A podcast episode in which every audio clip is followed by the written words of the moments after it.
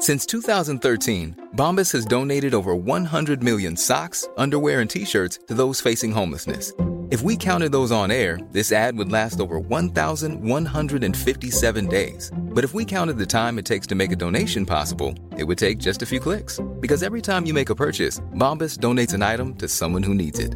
Go to bombas.com slash ACAST and use code ACAST for 20% off your first purchase. That's bombas.com slash ACAST, code ACAST.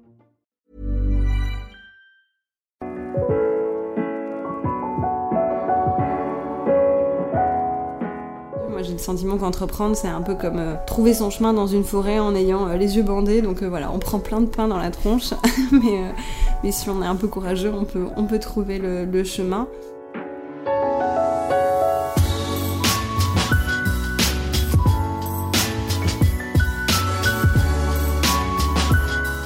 Bienvenue dans Take Off, un podcast où vous allez découvrir les coulisses des startups à travers les femmes et les hommes qui sont à l'origine de leur succès.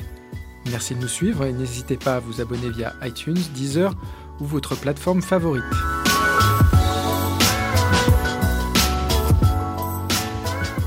Bonjour, je suis Guillaume Bregeras et ce matin, je suis à Paris chez Céline Lazorte, fondatrice de Litchi.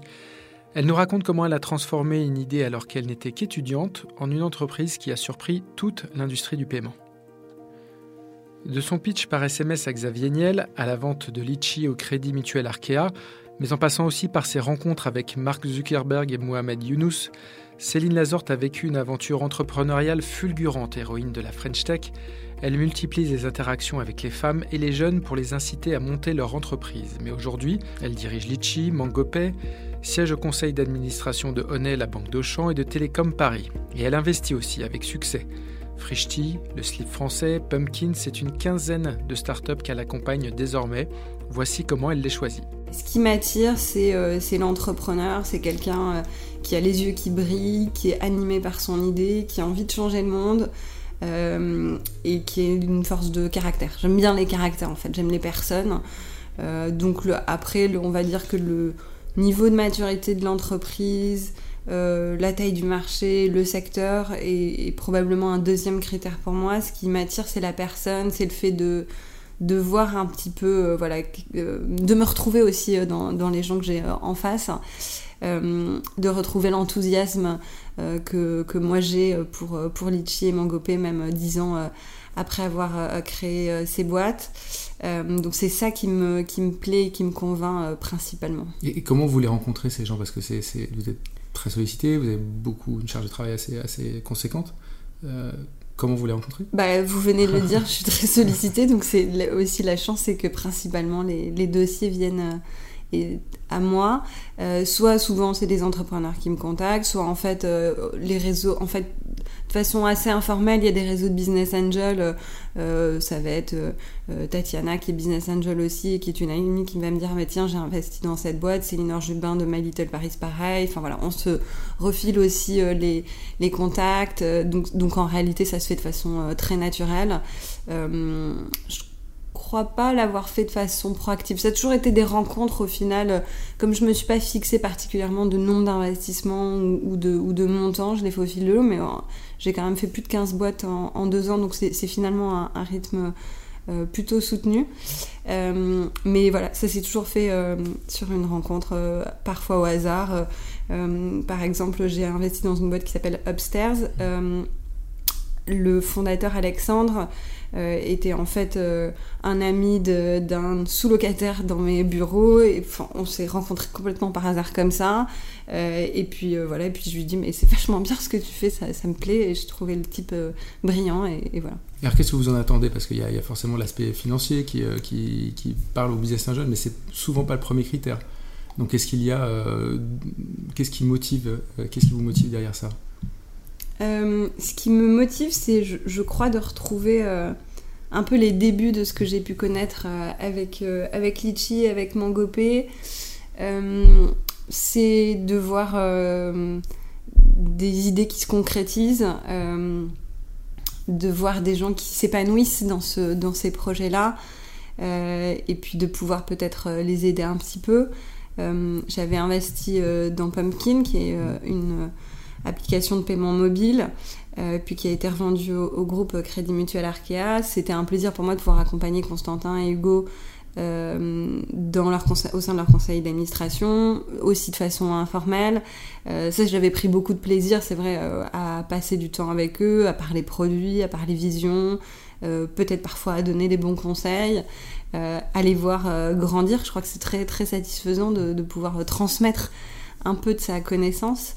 Et puis voilà, de, voir qu'ils s'épanouissent aussi. Enfin voilà, je, pense que c'est vraiment beaucoup de l'apprentissage de, et, de revivre aussi cette histoire entrepreneuriale, peut-être un peu par on va dire, euh, procuration, euh, parce que euh, moi je suis très attachée au développement de Litchi et de Mangopé, et aujourd'hui c'est là où je veux consacrer mon temps. Pour autant, c'est vrai que de pouvoir un peu indirectement vivre d'autres histoires entrepreneuriales est, est assez satisfaisant, et je trouve que l'avantage c'est que quand on est business angel, on en a un peu que les bons côtés parce que du coup, les galères, c'est les entrepreneurs qui les, qui les gèrent. Et, et nous, on voit ben voilà, les boîtes euh, grandir, les bonnes nouvelles et on voit moins les, les nouvelles difficiles. Ils vous appellent jamais pour justement euh, résoudre un problème un peu épineux Ça arrive, j'imagine? Si, mais, mais c'est plus facile quand c'est pas le sien.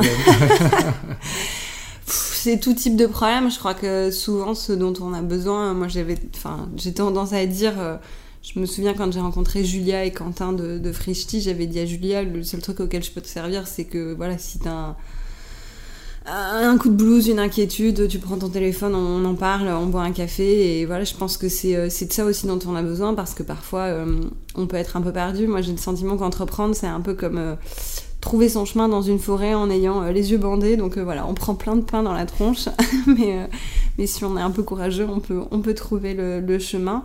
Euh, donc euh, c'est vrai que les difficultés qu'ils peuvent avoir, elles peuvent être euh, de, toutes les sortes en, réalité. souvent, on les a vécues quand on est un peu à des étapes d'après. Moi-même, il m'arrive très régulièrement de faire appel à des entrepreneurs qui sont dans les étapes après moi pour essayer de voilà, comprendre comment ils ont traversé le bout de chemin que, que je vis.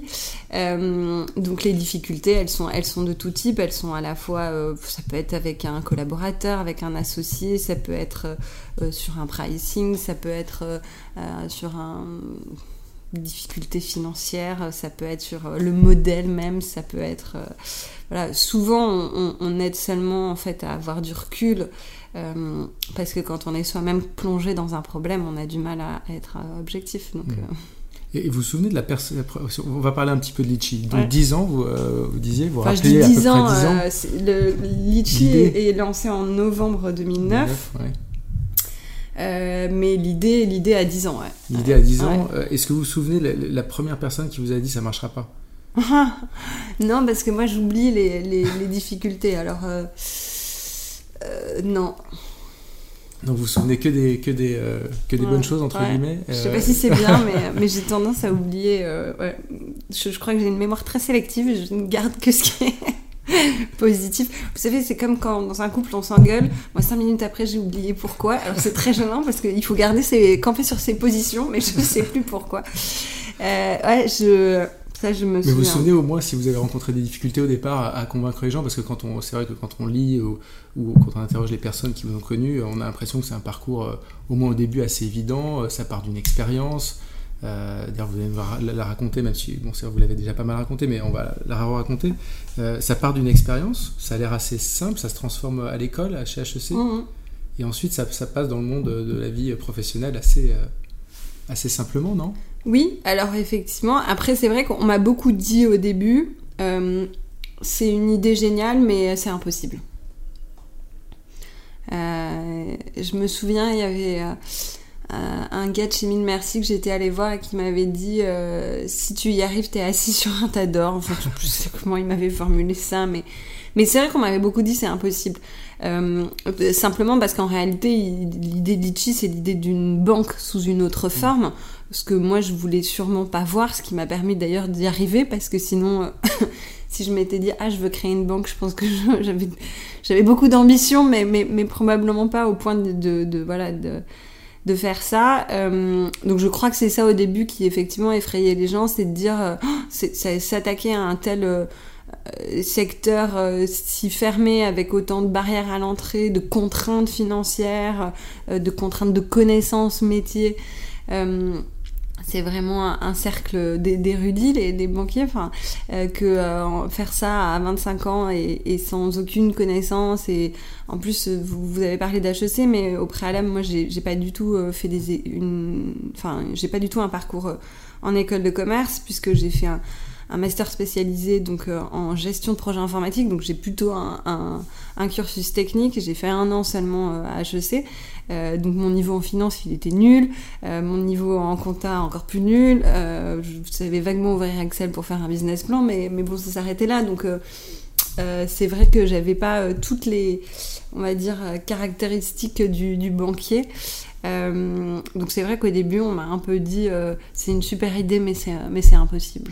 Mais c'est impossible, ça, voulait dire en creux, c'est pas à vous de le faire Vous, vous ne serez pas capable de le faire Non, euh je pense que c'était impossible au sens. Oui, alors c'est certain que d'être. Euh, J'étais sûrement pas, le, encore une fois, le, la personne attendue pour, euh, pour créer une banque, mais de façon générale, je pense que c'était le, sentiment, c'est impossible, on ne crée pas de banque, enfin voilà, il y a, y a, dix ans non, on créait pas de banque, c'était pas, euh, c'était pas envisageable. C'est vrai qu'aujourd'hui, euh, avec mm. euh, bah voilà, l'accélération des technologies, l'émergence de, des fintechs, on, peut se dire, bah si, il y a peut-être d'autres formes de banques, d'assurance, de, qui peuvent se, se, créer. c'était plus difficile à entrevoir il y a 10 ans. et encore plus, bah oui, quand, quand moi j'en avais 25 et que Litchi, enfin voilà, était encore que en phase de, réflexion. Le fait d'être une femme aussi, je pense que c'était pas non plus euh, euh, mm. évident.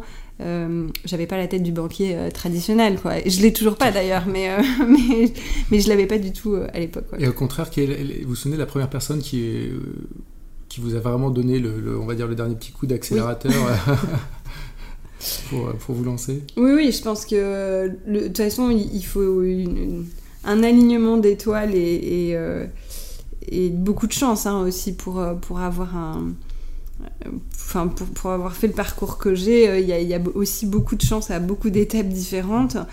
Euh, probablement que le, coup de baguette magique sur le berceau c'est un, monsieur qui s'appelle Oleg Cheltsov qui est donc le premier business angel de Litchi et qui m'est tombé dessus.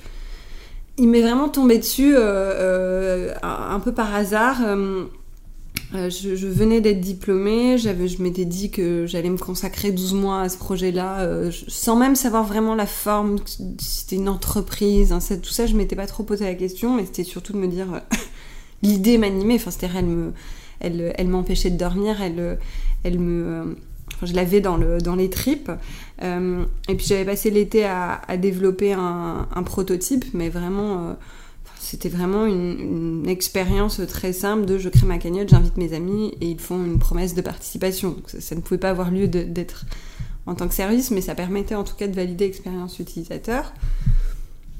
Et par un ami, Oleg est tombé sur, euh, sur ce, on va dire les, ces prémices que pourrait être Litchi et il avait décidé euh, que de toute façon il allait investir dans cette boîte et qu'il allait, euh, on allait le faire ensemble. Et à ce moment-là, il n'y avait pas d'entreprise créée, moi je cherchais pas d'argent, j'avais eu une aide de la BPI, donc j'avais l'impression d'avoir euh, suffisamment d'argent, c'était 20 000 euros. Euh, d'une subvention, pour moi c'était énorme, hein, donc je me disais, pas, c'est bon, j'ai pas besoin, de, pas besoin d'argent. Euh, et Oleg m'a pas lâché, il m'a dit je vais, je vais investir dans, ta, dans ton truc, il disait d'ailleurs. Enfin, je vais investir dans, dans ta boîte. Et, je pense qu'en en, réalité, il n'y aurait pas eu Oleg, il n'y aurait pas eu Litchi, parce que j'aurais probablement finalement euh, un peu, enfin je sais pas, euh, eu d'autres rencontres, enfin je me serais sûrement rendu compte qu'il fallait en fait de l'argent pour euh, démarrer un projet comme ça, beaucoup trop d'argent que ce, que j'aurais pu être capable de trouver dans une situation où moi j'habitais en coloc, j'avais un ordi et c'était les seuls moyens que j'avais, quelques économies de côté, des parents qui m'avaient encouragé, qui m'avaient dit on t'aidera 12 mois et, et, puis après dans 12 mois tu dois être autonome. Euh, et donc c'est vrai que je pense sans Oleg, euh, euh, qui un a cru au projet et deux m'a dit ben je te donne l'argent qu'il faut, quel qu'il soit. Ouais, ça, ça a quand même beaucoup aidé. D'accord. Oleg, c'est le fondateur de cofondateur de Photolab. Exactement. Ouais. Mm. Et ensuite, il y a d'autres business angels qui se sont ouais. posés sur le berceau, notamment Xavier Niel et Jérémy Bérébi. Bah... Comment, comment, comment ça se passe à un moment donné? Cet alignement, C'est l'alignement d'étoiles qui continue c'est ah bah après on va dire qu'une fois que la, pompe elle est amorcée c'est plus facile. Euh, donc Oleg m'a aidé à, rentrer en contact avec Jérémy et Xavier. Euh, du coup enfin voilà il, avait apposé une sorte de on va dire de tampon de, de, trust en disant c'est bon euh, elle est pas trop cloche peut-être on peut y arriver. Et de fait c'était plus facile pour moi de, de convaincre de convaincre Xavier et de convaincre Jérémy de, de voilà de de venir à mes côtés pour, pour démarrer, euh, enfin lancer ce, ce projet-là. Euh, et, euh, et c'est vrai qu'ils ont tous les deux été enfin partants immédiatement. Mais, à l'époque, vous aviez quoi? Vous aviez 26, 26 ans? Enfin, qu'est-ce que ça représente? Comment ça se passe de se retrouver face à, ces personnes-là qui représentent quand même un peu l'écosystème, qui sont des parrains Est-ce qu'il y a, est-ce qu'il y a voilà, une sorte de, de timidité ou ou euh, on a l'impression que c'est un peu ahurissant de se retrouver face à ces gens-là bah, alors ce qui était drôle c'est que euh, Xavier en fait je l'ai pas rencontré à ce moment-là. Tout s'était fait par euh, téléphone. Et beaucoup par l'intermédiaire d'Oleg. Pour la petite histoire du coup Oleg m'avait dit bah prépare un, un exécutif summary et je l'enverrai à Xavier. C'était moi qui lui avais demandé évidemment pas folle. Je lui avais dit je sais que tu as Xavier Niel comme enfin dans tes proches, euh, est-ce que tu pourrais lui parler de, de Litchi Il m'avait dit bon bah fais un exécutif summary, on verra bien.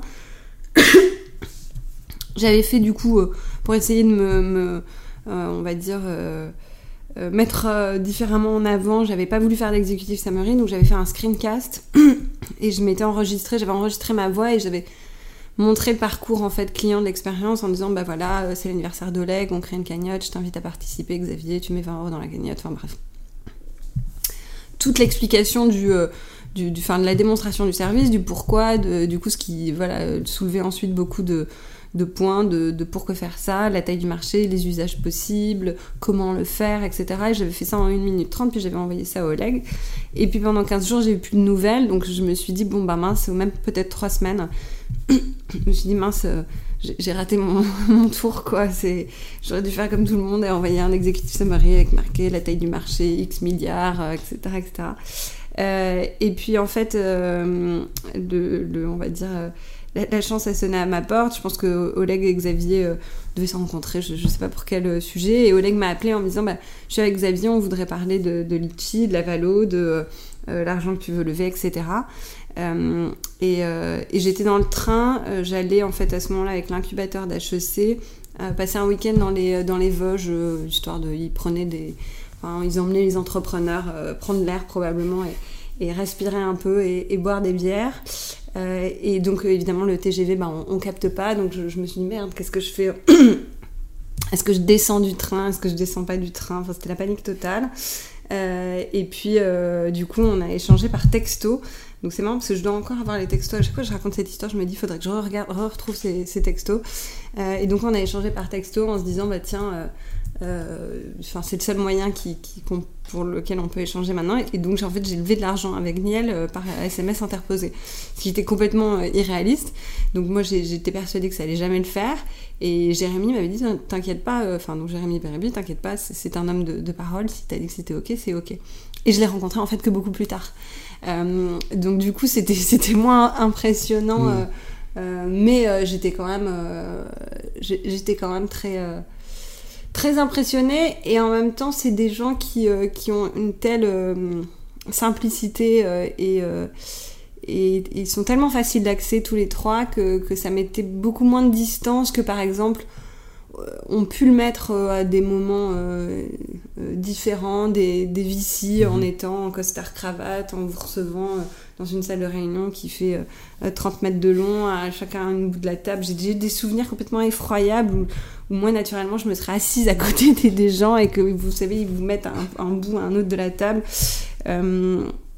donc, donc aussi, ils, voilà, ils apportaient beaucoup de simplicité dans la façon de se parler. Euh, et, euh, et, donc je me sentais plus mis au même niveau, bien qu'évidemment la réussite des trois est, est telle que, que voilà, c'est très exceptionnel. Mais mais il y avait cette simplicité qui faisait que c'était plus plus facile pour moi d'échanger avec eux que ça ne l'était avec voilà, quelqu'un dont c'était un peu plus le, mmh. métier de faire de l'investissement, en tout cas à cette époque-là. Et, à l'époque, il y, a, encore des gens qui vous disent euh, non, c'est pas possible Ou le fait d'avoir justement ces parrainages, euh, bon, ça calme un petit peu. Euh, Alors, oui, ça, ça, a effectivement aidé pour. Enfin, c'est certain, puisque ensuite, on a, j'ai 360 capital partners, donc qui a investi à leur côté. Et, effectivement, ils s'étaient dit bon, bah, si, si Niel y va, c'est qu'il doit y avoir du sens. Donc, ouais, c'était un peu le c'est que en fait Oleg m'a porté chance et puis du coup Jérémy et Xavier sont arrivés puis 360 est arrivé euh, pour autant c'est vrai qu'il y avait des, des fonds où je me souviens je, je, me, je me sentais pas du tout à l'aise dans l'échange. Et Manuele de, de 360 était la seule personne qui quand on a discuté ensemble s'est assis à côté de moi et pas, et pas à l'autre bout du, de, la table. Et ça m'avait marqué. Je me suis dit bon en fait il, il était à mes côtés et pas en face. Mmh. et vous avez eu beaucoup justement des fonds à ce moment là J'en ai vu quelques-uns et en fait très naturellement euh, le, la discussion euh, s'est euh, approfondie avec avec 360 et enfin surtout avec Emanuele mm. et moi je m'étais sentie très à l'aise et et puis c'était c'était vraiment quelqu'un qui s'était beaucoup attaché au produit à comprendre pourquoi là où on me posait beaucoup des questions de taille de marché. Honnêtement la taille des marchés cagnotte en ligne. Enfin même même maintenant personne n'est capable de répondre à cette question là donc à l'époque où j'imaginais que peut-être j'allais faire un service de cagnotte en ligne je sais pas, je disais 400 millions parce qu'il fallait dire un truc, mais je n'en avais pas la moindre idée. Euh, d'ailleurs, avec du recul, j'aurais dû dire 4 milliards, ça aurait l'air 400 milliards, ça aurait l'air beaucoup plus euh, euh, conséquent. Et, voilà, et c'est vrai que ben, je, ouais, je pense l'aisance et, et, le fait d'être, de se sentir en, en, confiance et en même temps comprise et et, je me suis dit, euh, voilà, on, va, enfin, il va m'épauler. Euh, et puis ma mère m'avait dit cette phrase, elle m'avait dit, ma fille, euh, s'associer, c'est pire que se marier. Alors du coup, je m'étais dit, bon, il faut bien que je choisisse. Alors j'ai un russe, génial, bon allez, je vais prendre un italien, ce sera bien. Est-ce que vous sentez que le rapport de... C'est un rapport de force que vous décrivez finalement aussi avec les VC à l'époque, où il y avait une certaine distance, en tout cas, il on sent que c'est un peu ça. Aujourd'hui, a l'impression que ce, rapport s'est un peu inversé euh, avec le nombre de startups, l'argent disponible. Il y a 2 milliards 7, je crois que les fonds ont levé depuis entre janvier et août. Là, on n'a jamais autant d'argent dans l'écosystème. Est-ce que vous sentez que justement ce regard a un peu changé et que le rapport de force est en train de changer un peu? Peut-être effectivement un peu. Euh, il y a déjà plus de gens jeunes au sein des VC qu'il y en avait à l'époque.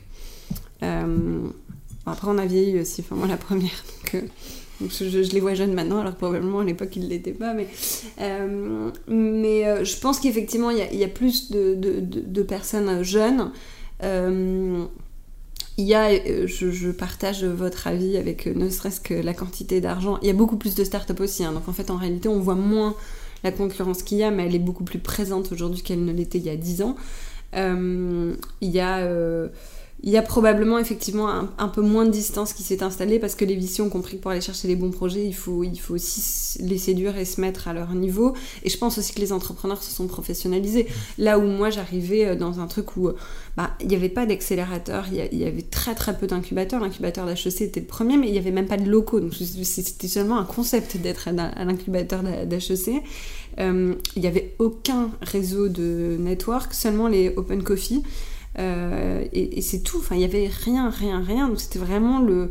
Pour moi, il y avait Niel, il y avait Pierre Kosciusko-Morizet, euh, et puis euh, Marc Simoncini, et c'est tout. Enfin, le, monde du web était fait par, par ces trois personnes. on va dire Jacques-Antoine et, et, Oleg, mais, mais voilà, c'était vraiment très différent. Donc je pense qu'effectivement, aujourd'hui, les entrepreneurs arrivent de façon.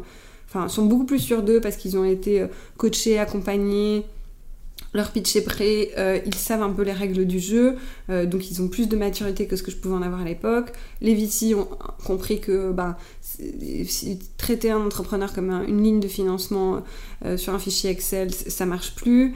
Il y a un peu plus de gens jeunes, donc effectivement il y, a probablement un peu une meilleure rencontre de ces mondes-là, mais, mais ça reste deux mondes qui, qui n'ont rien à voir. qui ont besoin l'un de l'autre. Qui ont besoin l'un de l'autre, complètement. mais mais qui sont pas faits des mêmes gens, mais c'est normal. Je veux dire, on, on peut pas être un. C'est difficile d'être un bon entrepreneur et un, un, bon VC, je pense. Et aujourd'hui, vous, vous, vous, lanceriez euh, Litchi Ou est-ce que vous, euh, vous essayeriez de, de, de, prendre le même chemin et de forcément lever des fonds? Est-ce que c'est aujourd'hui vraiment nécessaire? Est-ce qu'on peut réussir aussi sans lever de fonds? Sûrement, mais, mais, mais pas dans un projet comme Litchi, parce que c'est un projet qui avait besoin de financement, et, et cet argent-là, enfin, il, fallait bien le trouver quelque part. Le système euh, bancaire traditionnel des investisseurs, des banquiers traditionnels n'est pas, euh, bah, pas un, bon. Un prêt, euh, c'est pas qu'il est pas bon, c'est qu'un prêt, il n'est pas fait pour ça. Vous allez prendre un prêt, même qui a un taux de, on va dire, 5%, ce qui serait énorme. le, le pour le banquier, la, garantie du remboursement de ce prêt, pour que son, écosystème fonctionne, elle doit être quasiment de 100%. Ce qui est absolument pas le cas aujourd'hui euh, quand on entreprend, parce que le niveau de risque est beaucoup plus élevé. Donc moi, je trouve tout à fait logique que le prêt bancaire soit absolument pas adapté au financement des, des startups. Il peut l'être à un certain moment de la vie de l'entreprise, par exemple, j'en sais rien, pour financer un stock parce que euh, l'entreprise a déjà 3-4 euh, ans derrière elle, euh, au moins une connaissance de son, on va dire, de son ADN et de son fonctionnement. Là, ça fait plus de sens, mais pour financer un démarrage, financer de l'innovation, moi je suis pas choquée que le, prêt bancaire ne fonctionne pas, puisque structurellement il n'est pas fait pour ça, ou alors il n'aurait pas les mêmes coûts, les mêmes conditions, le même, etc. Donc il faut, aussi, je pense, être juste dans le dans la façon dont on interprète les choses, on ne peut pas tout reprocher aux banquiers. Leur dire vous financez pas l'économie réelle, etc. Enfin, ou en tout cas l'économie euh, numérique, c'est compliqué par la nature même de l'économie numérique. Euh, donc de fait, euh, je, pense qu'il lever de l'argent n'est pas une fin en soi. Ça n'est pas une obligation et ça n'est pas un mal non plus. Il y a des projets dont l'ADN et dont la structure est faite pour cela et d'autres où ça n'est pas le cas. Euh, il faut pas se sentir vexé de se dire euh, bah en fait mon projet il est pas fait pour lever des fonds. C'est pas grave. C'est pas, pas un moins bon projet. C'est seulement un projet différent. Euh, voilà. Et quand on lève des fonds il y a aussi un certain nombre de règles du jeu. Il faut être conscient que bah, le, VC qui vient ou le business angel forcément il a un multiple à faire qui est important parce qu'il va couvrir le risque des autres projets qui, se seront bouffés une tôle. Euh, et, donc voilà, donc là, il faut connaître les règles, les règles du jeu. Euh, comment on ne sait pas avoir justement à ce moment-là, quand vous avez 25, 26 ans, vous êtes face à des VC mais alors, il faut pas penser que par défaut, le VC va vouloir essayer d'avoir un, entrepreneur. Je pense que c'est pas le cas. Euh, non, mais il va pousser le curseur, c'est normal. Et ou en tout cas, pas forcément. Je suis pas certaine, parce que parce que c'est pas sain pour euh, hmm. pour lui non plus d'avoir un entrepreneur démotivé ou d'avoir un entrepreneur qui est trop dilué, parce qu'après, il peut plus relever. S'il peut plus relever, c'est du coup le VC qui va être obligé lui-même de mettre uniquement uniquement de l'argent, et donc ce n'est pas sain. Donc, moi, je suis assez convaincue que bon, je peux pas parler pour l'entièreté du monde des VC, mais que les VC n'essayent pas d'arnaquer les, entrepreneurs. Euh, après que les, parfois ne les aident, enfin, ne les aident pas et les fassent aller dans une mauvaise direction, ça c'est possible. Mais pour autant, je crois que ne serait-ce qu'encore une fois, un, bon deal, il est bon quand il est juste pour tout le monde. À la fois pour l'entrepreneur, à la fois pour le VC. Les VC l'ont compris, ils ont intérêt aussi à ce que l'entrepreneur soit motivé. Alors probablement qu'il y a un certain nombre de clauses où effectivement il faut faire attention euh, euh, quand on les signe parce qu'elles peuvent avoir un impact qu'on réalise pas nécessairement, etc. Mais moi j'ai pas le sentiment, alors peut-être que c'est encore euh, ma part de, naïveté, mais qu'avec des enfin avec des professionnels, il y ait une tentative d'arnaque parce que de toute façon à la fin c'est lui-même qui, va se retrouver dans une situation où c'est un écueil total. Donc voilà, après je pense qu'il y a les incubateurs, encore une fois, qui accompagnent bien qui explique aux entrepreneurs quelles peuvent être euh, les, clauses à signer, qui sont justes, celles qui ne le sont pas. C'est voilà, et c'est mm. comme ça que ça doit fonctionner, je pense. Et en 2015, donc vous vendez, enfin en tout cas vous vendez 85%. 86, ouais. 86%. Euh, c'était pas prévu, ça, vous l'aviez pas forcément imaginé ou de manière aussi tôt. Donc euh, qu'est-ce qui s'est passé à un moment donné pour que ça se concrétise et pourquoi vous avez cédé à ça? Alors il paraît qu'on est que les meilleures ventes sont celles qu'on n'attendait pas, c'est probablement juste. Euh, nous, on était dans une situation à cette époque-là où la boîte était rentable depuis 2014. Euh, on avait levé un, peu moins de 7 millions d'euros sur euh, trois tours entre l'amorçage, la série A et la série B. Donc relativement peu d'argent quand même à l'échelle du, métier, de la taille de marché, de notre développement. Et on avait pour ambition de, relever un tour conséquent de façon à nous permettre de nous développer à l'international et puis d'accélérer là où on voyait qu'il y avait du potentiel en sachant que à ce moment-là on avait les deux activités, Litchi et Mangopé qui, se développaient bien. Donc ça, c'était un peu la, situation euh, à ce moment-là, qui était plutôt une situation euh, euh, très favorable pour nous. et donc on s'est mis à voilà, amorcer une, série, une série C. L'idée était de, lever à peu près 25 millions d'euros. trancher 15 plus 10, on avait prévu de faire. Bon, ça c'est vraiment du, détail. et on avait trouvé deux fonds, un international et, et un fonds français qui, euh, qui suivait, plus nos, historiques. Donc mhm. ça s'était vraiment fait euh, vite. Et sachant que le fonds international euh, avait été cofondé par des, anciens du secteur du paiement, donc moi ça m'attirait beaucoup aussi de travailler avec des gens qui avaient réussi à sortir une boîte en milliard. Enfin voilà, c'était aussi ça qui, était assez intéressant dans notre dans notre secteur, c'est qu'il y, a peu de gens qui ont réussi à, challenger le, métier du paiement et de la banque. Donc voilà.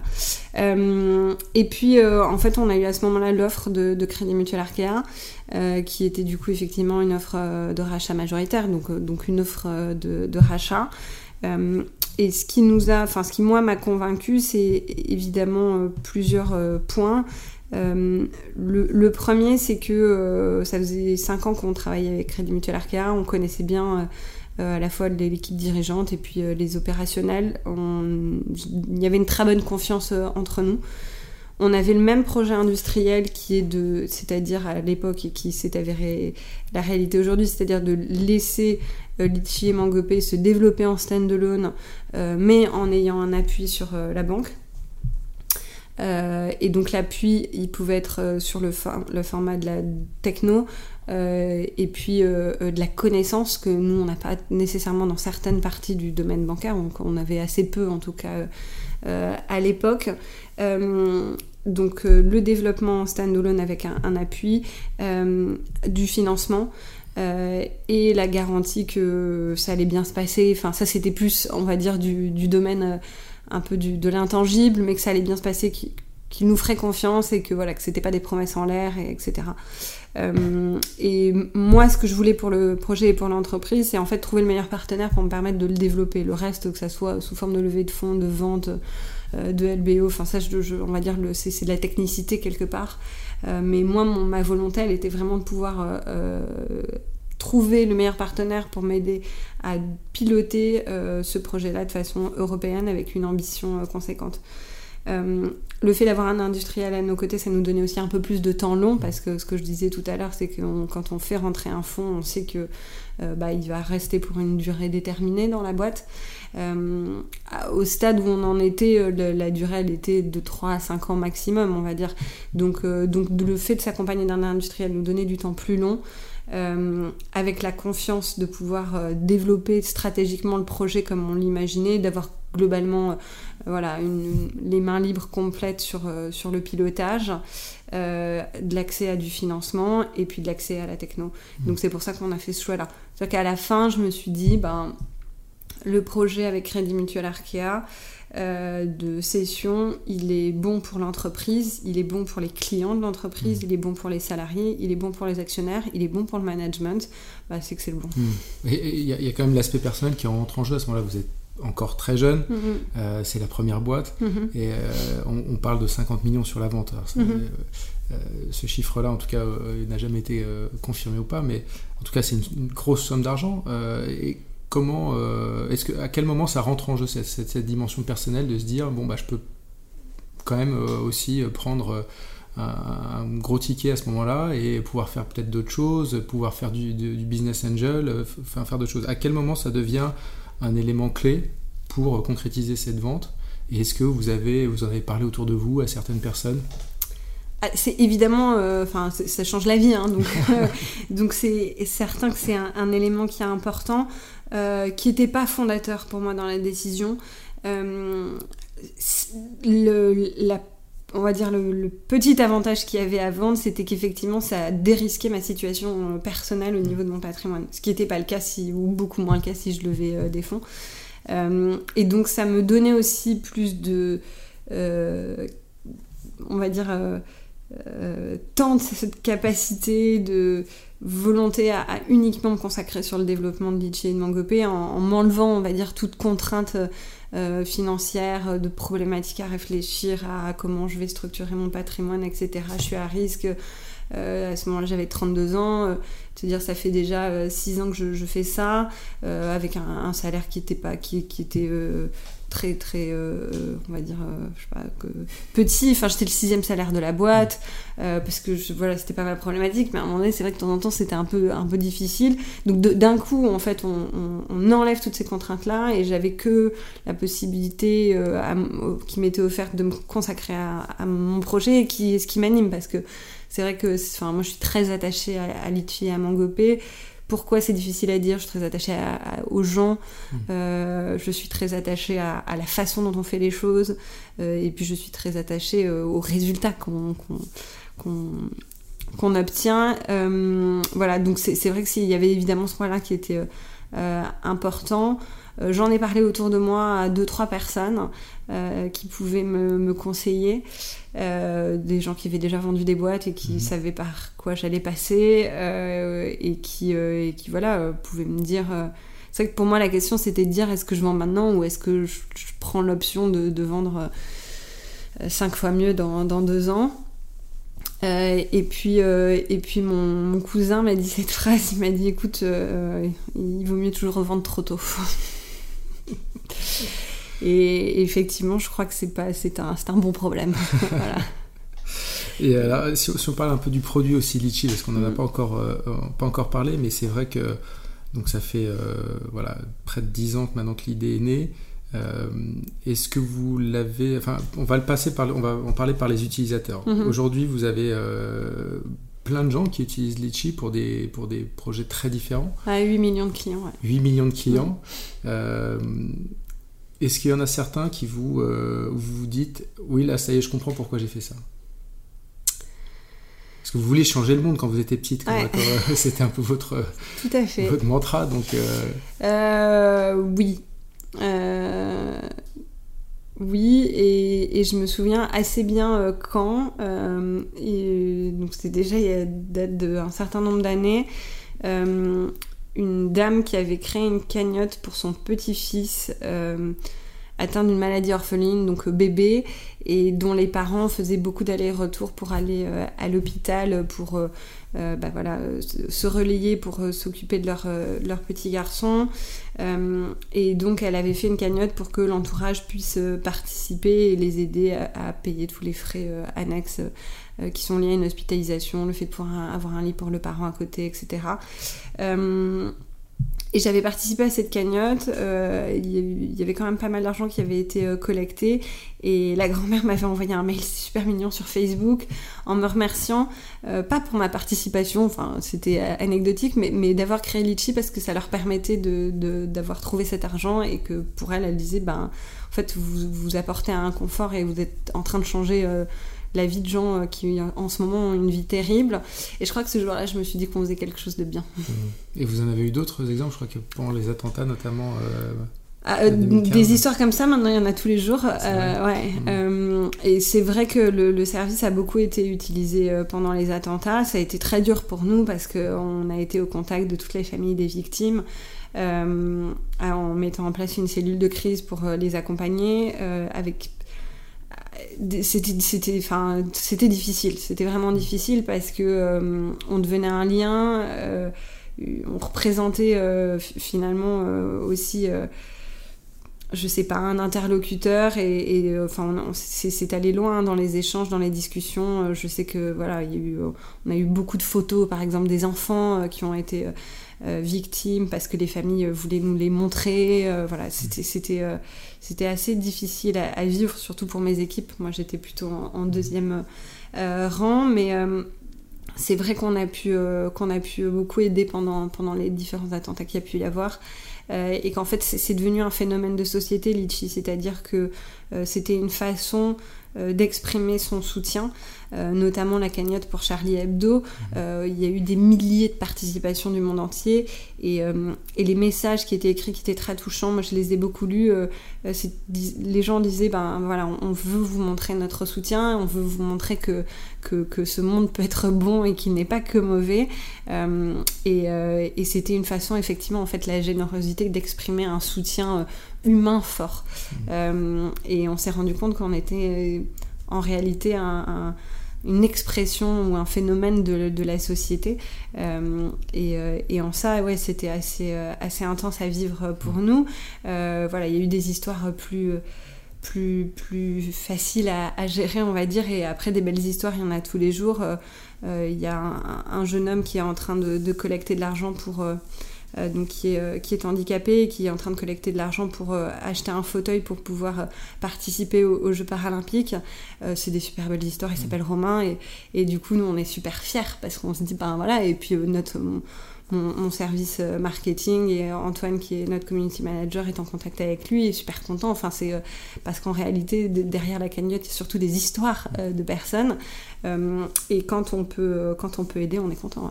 Et vous imaginez un jour peut-être collecter ces histoires ou les, ou les faire ressortir d'une manière ou d'une autre Ouais, c'est quelque chose qu'on amorce. on, on, a du mal même à en faire le, le enfin, le récapitulatif total. Euh, de temps en temps, j'essaie de me dire combien vraiment de voilà d'enfants on aide, combien d'associations on aide. Euh, c'est dur d'avoir un, compteur euh, à jour.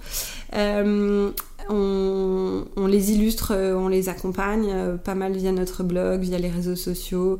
Voilà, moi j'aimerais bien un jour faire, raconter peut-être sous forme de livres ou voilà toutes les toutes les histoires qu'il y a eu il y a des histoires dingues. La, cagnotte de Rémi Gaillard, elle est absolument géniale pour, pour la SPA de Montpellier.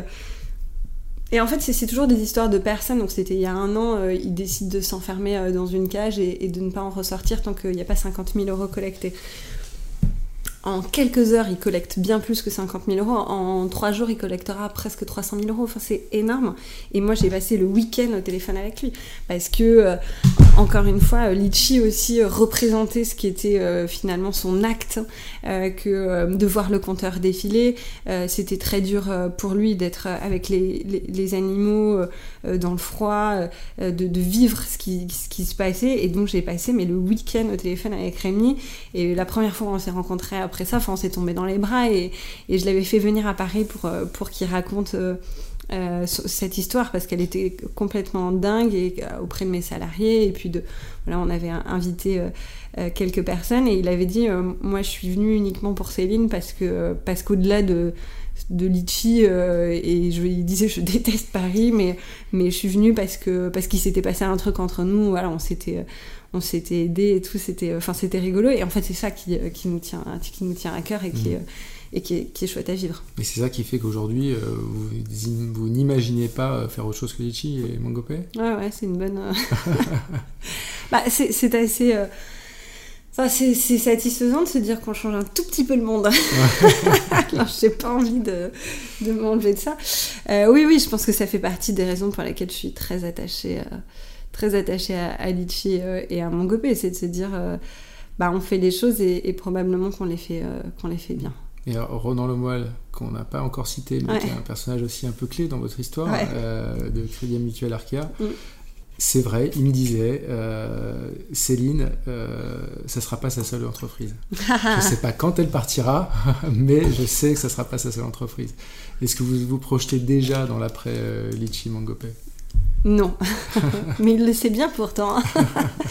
Euh, non, euh, c'est marrant, hein, j'ai pas, j'ai, j'ai jamais eu d'autre idée que, que celle-là. Ou alors, euh, en fait, je les ai pas vues parce que parce qu'aujourd'hui, vraiment celle qui me qui m'anime et qui me porte, c'est c'est, Litchi et, et Mangopé. Mm. Aujourd'hui, je passe plus de temps opérationnel sur sur Mangopé, mais mais j'y trouve ouais, effectivement beaucoup de beaucoup de satisfaction. Euh, mon désir un peu entrepreneurial, euh, je l'ai, euh, comme on en parlait tout à l'heure, comblé en, finalement en ayant ce rôle de, business angel à côté. et, en fait, je me sens assez aussi, on va dire, épanouie dans le rôle de, dirigeante.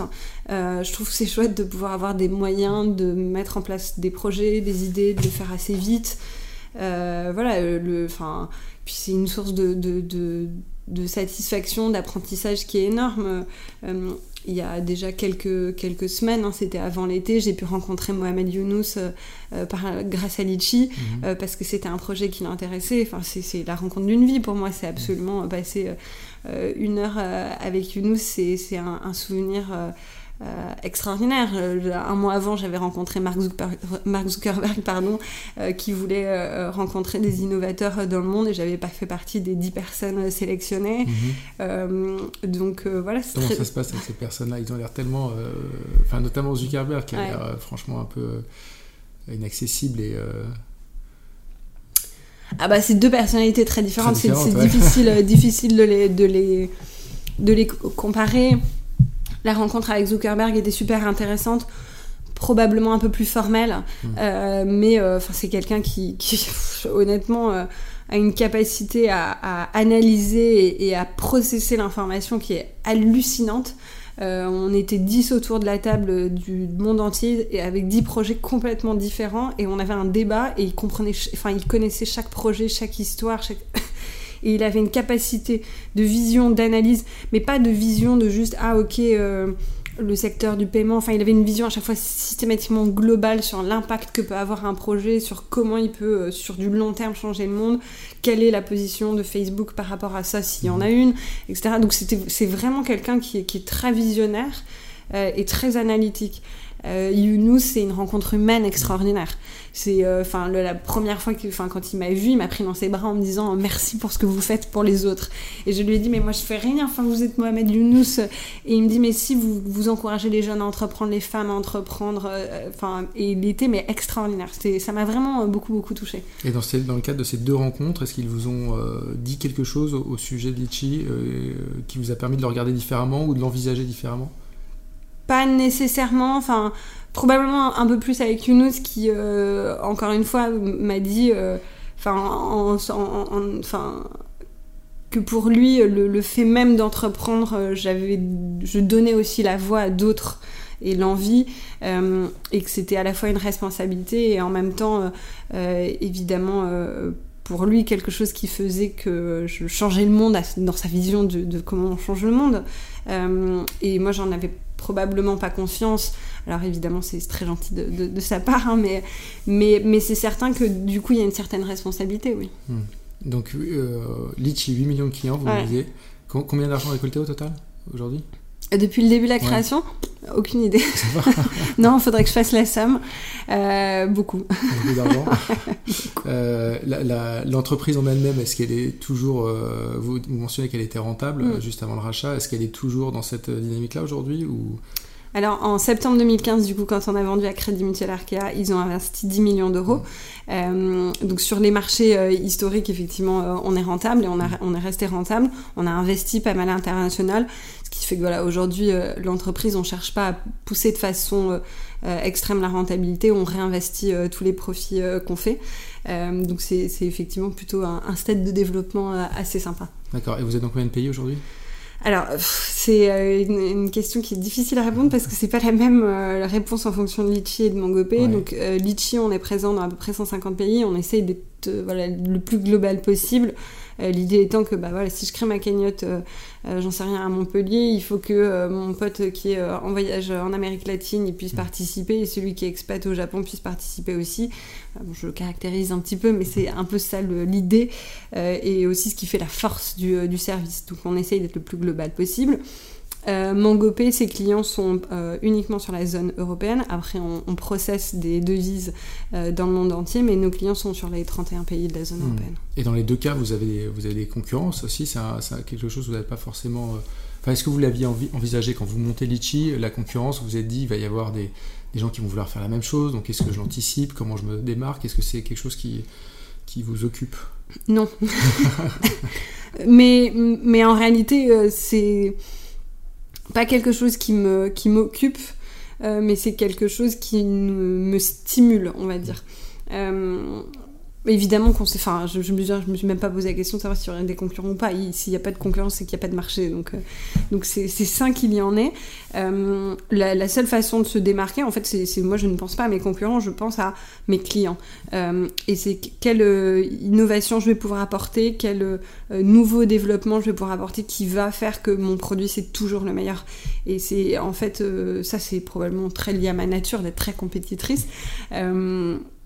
Et, en fait, c'est la seule chose qui m'importe. Donc, par exemple, sur euh, Litchi, euh, on a lancé récemment un, projet de géolocalisation des, cagnottes parce qu'en fait, on s'est rendu compte que c'est très utile pour nos clients. Par exemple, euh, il y a une cagnotte qui est lancée euh, au Mans, et ben ça, on va pouvoir permettre du coup à toute la presse qui est dans la zone géographique du Mans d'être informée de cette cagnotte-là, aux gens qui habitent par exemple là-bas de pouvoir retrouver directement les cagnottes qui se passent autour d'eux. Euh, avoir la possibilité, par exemple, je sais pas s'il y a une catastrophe naturelle, de pouvoir euh, cibler ben, toutes les cagnottes euh, Irma et, et, pouvoir les retrouver et y mhm. participer. donc ce projet-là, il est complètement innovant dans un phénomène comme le web où tout est plat et le monde est partout. On, on, retrouve du réel en fait et on ramène du réel. et ça, c'est quelque chose qui est venu de l'écoute de nos clients, mmh. de la qualité que mes équipes, euh, enfin de la qualité d'écoute qu'ils peuvent mettre et dans la compréhension des problématiques et dans l'expression euh, d'un point de vue innovation euh, ensuite de, de ces besoins-là et des moyens que l'entreprise y met. Et, sur le rythme d'innovation, justement, entre le, moment où vous développez seul ou avec vos mmh. premières équipes jusqu'en 2015 et ensuite, après le rachat, est-ce qu'il y a une différence, une accélération ou au contraire euh, un, choix plus, euh, plus besogneux euh? Oui et non. Je, pense qu'on innove plutôt plus vite parce qu'on on a plus de moyens.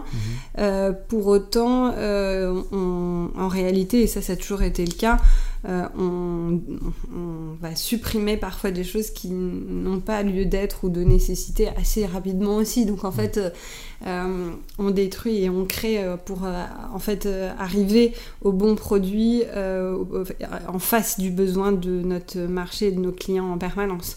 Mmh. donc c'est une sorte de, cycle, on va dire, d'innovation. pour moi, il faudrait qu'on puisse encore aller plus vite. Je pense mmh. que c'est important de euh, c'est pas une course en fait, mais c'est une capacité à ce que en fait le produit en permanence se euh, réinvente pour toujours être en adéquation avec le besoin euh, du marché qui est en face ou des clients qui sont en face plutôt. Et je voulais qu'on s'arrête juste quelques instants également sur la manière dont vous conduisez l'entreprise aujourd'hui. Mm. comme vous l'avez fait avant, vous avez mentionné vous, vous étiez le sixième salaire de l'entreprise quand même pas tous les jours qu'on voit ça. Euh, mais au-delà de ça, vous avez toujours été attaché, je crois, à la, parité des salaires. Est-ce que c'est quelque chose, donc homme-femme, est-ce que c'est toujours euh, le cas? Et comment, euh, comment vous arrivez à mettre ça en place dans un monde aussi où, surtout en France, la question de la rémunération est quand même assez tabou Ouais. Euh, ah bah c'est un, un, vaste sujet. Euh, comme on vient de faire les entretiens annuels, du coup j'ai une bonne vision du, du sujet. Euh, bon, de vérifier que les hommes et les femmes sont payés de la même manière, c'est assez facile. Hein. on ouvre un fichier Excel, voilà. ça on fait l'exercice une fois par an pour s'assurer que tout va bien. C'est pas évident parce qu'il faut quand même comparer à niveau d'expérience égal et, ou à niveau de compétence égal.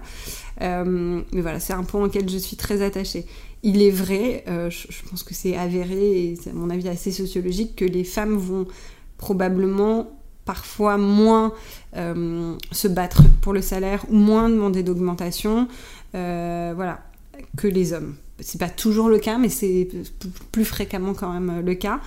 donc nous, la façon dont on fonctionne pour éviter cet écueil-là, c'est qu'il y a une grille d'évaluation qui est remplie par le manager qui ensuite donne un, résultat et ce résultat va donner en fait le, pourcentage d'augmentation et en fait pour évidemment euh, éviter les écueils qu'il y ait des managers qui soient euh, soit trop durs soit euh, trop cool en fait on met en commun les notes de chacun et on prend la, médiane de ça enfin je sais pas si je suis claire mmh. mais voilà ça permet que du coup on, chacun euh, enfin l'augmentation de chacun est du coup dépendante du résultat global de, l'entreprise. Euh, donc ça permet que tout le monde soit augmenté de façon euh, juste et pas parce que je, négocie plus avec mon manager. Ça, c'est un point important. Après, il y a des... J'accompagne beaucoup les femmes sur les évolutions de carrière en interne. Mhm. donc on a 14 personnes cette année qui ont changé de poste au sein de la boîte, 8 femmes et 6 hommes. Euh, et, évidemment, il y a aussi une augmentation euh, qui est liée euh, au, changement de poste. voilà, donc principalement, on fonctionne comme ça. moi, je vais passer beaucoup de temps à, prendre une femme par la main et à lui dire bon, allez, tu vas, tu, vas, bah, tu vas avancer aussi sur ton plan de carrière, sur ton projet en interne. T'en es capable.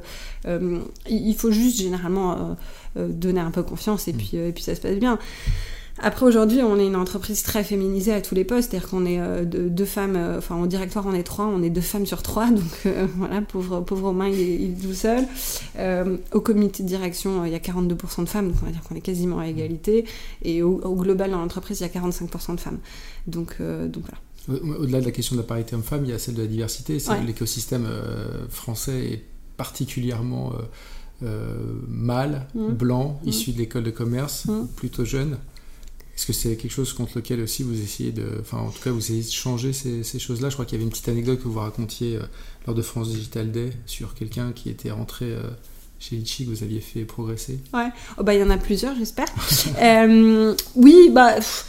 moi, moi, je recrute pas quelqu'un sur, sa, sur son sexe ou son issue enfin, ou son, son, son, son, origine. Euh, sociale. Mmh. Euh, euh, mais pour autant, je, je, ça n'est absolument pas une barrière chez nous. C'est-à-dire que, enfin, c'est il y a une ouverture à la diversité parce que on, on, est de la diversité en ayant une femme dirigeante de toute manière on est déjà dans la, dans la diversité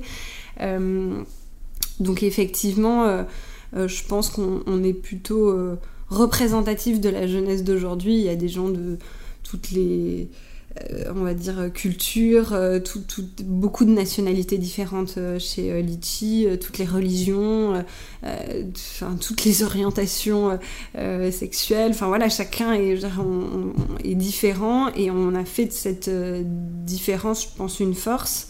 Euh, parce que quand on est différent, on, réfléchit différemment et donc on, innove plus vite parce qu'on résout un problème plus vite. Donc euh, je crois que la diversité, elle est source de beaucoup de, d'apprentissage et de richesse pour, mmh. euh, pour une entreprise.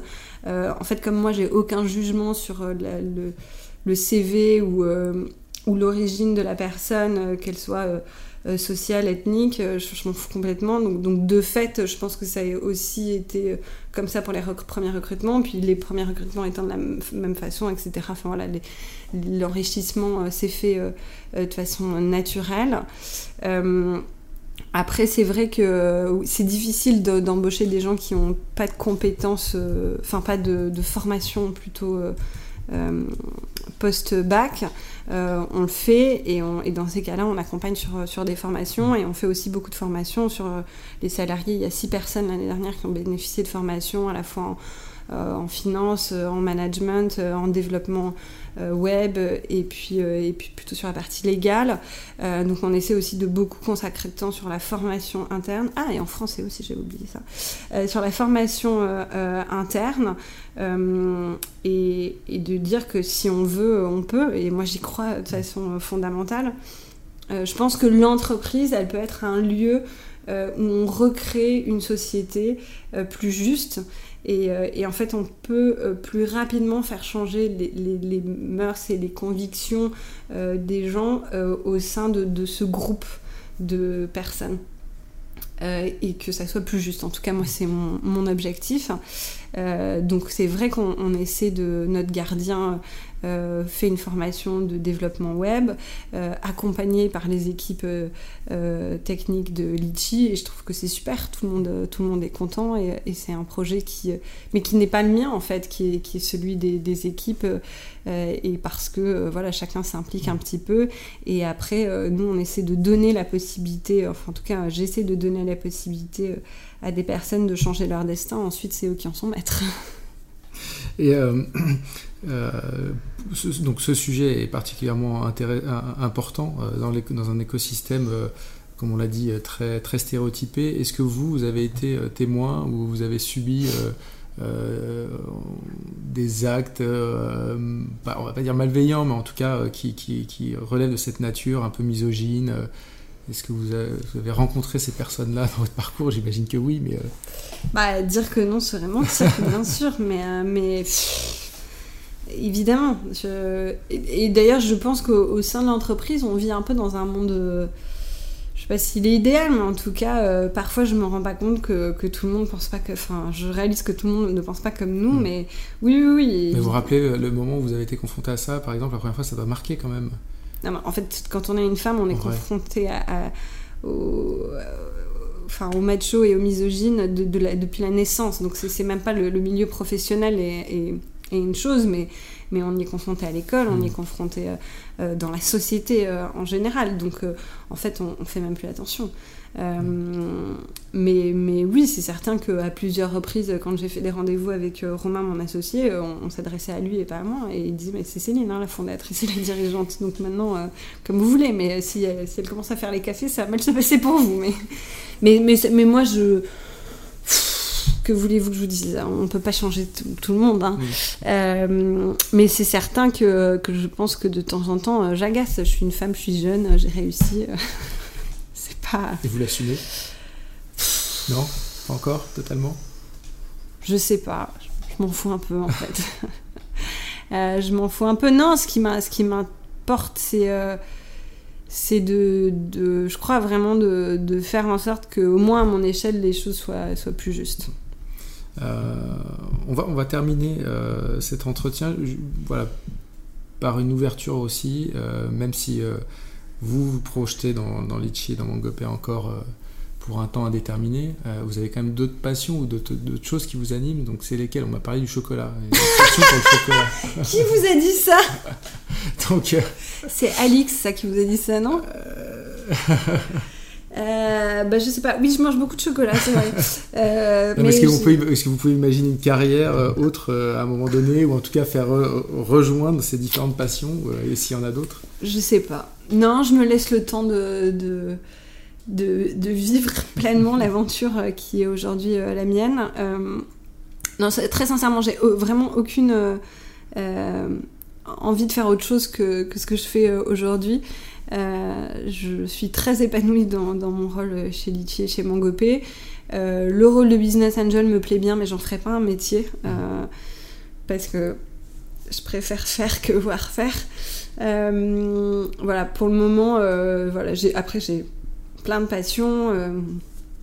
J'essaie de passer du temps, comme on le disait, sur sur des sujets qui, qui m'importent. Euh, le fait d'être au conseil d'administration de Génération Libre est, mmh. est, vraiment important pour moi parce que euh, je crois qu'il faut, il faut combattre pour toutes les libertés. euh, et surtout quand, euh, quand on n'est pas tous égaux, voilà, je pense que c'est une responsabilité importante.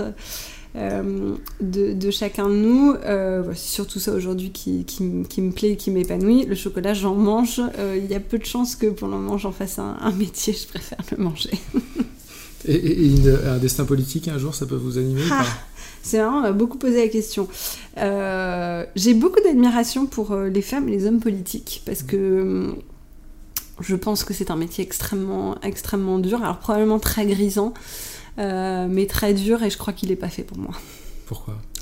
Parce que je pense que je suis trop entière et trop sensible pour, pour ce, pour ce métier-là. D'accord. Bah, Céline Lazorte, merci beaucoup.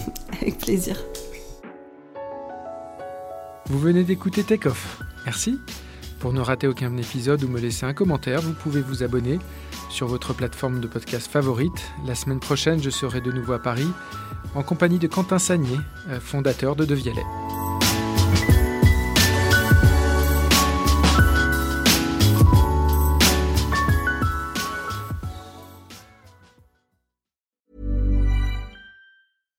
When you make decisions for your company, you look for the no-brainers. And if you have a lot of mailing to do, stamps.com is the ultimate no-brainer. It streamlines your processes to make your business more efficient, which makes you less busy. Mail checks, invoices, legal documents, and everything you need to keep your business running with stamps.com.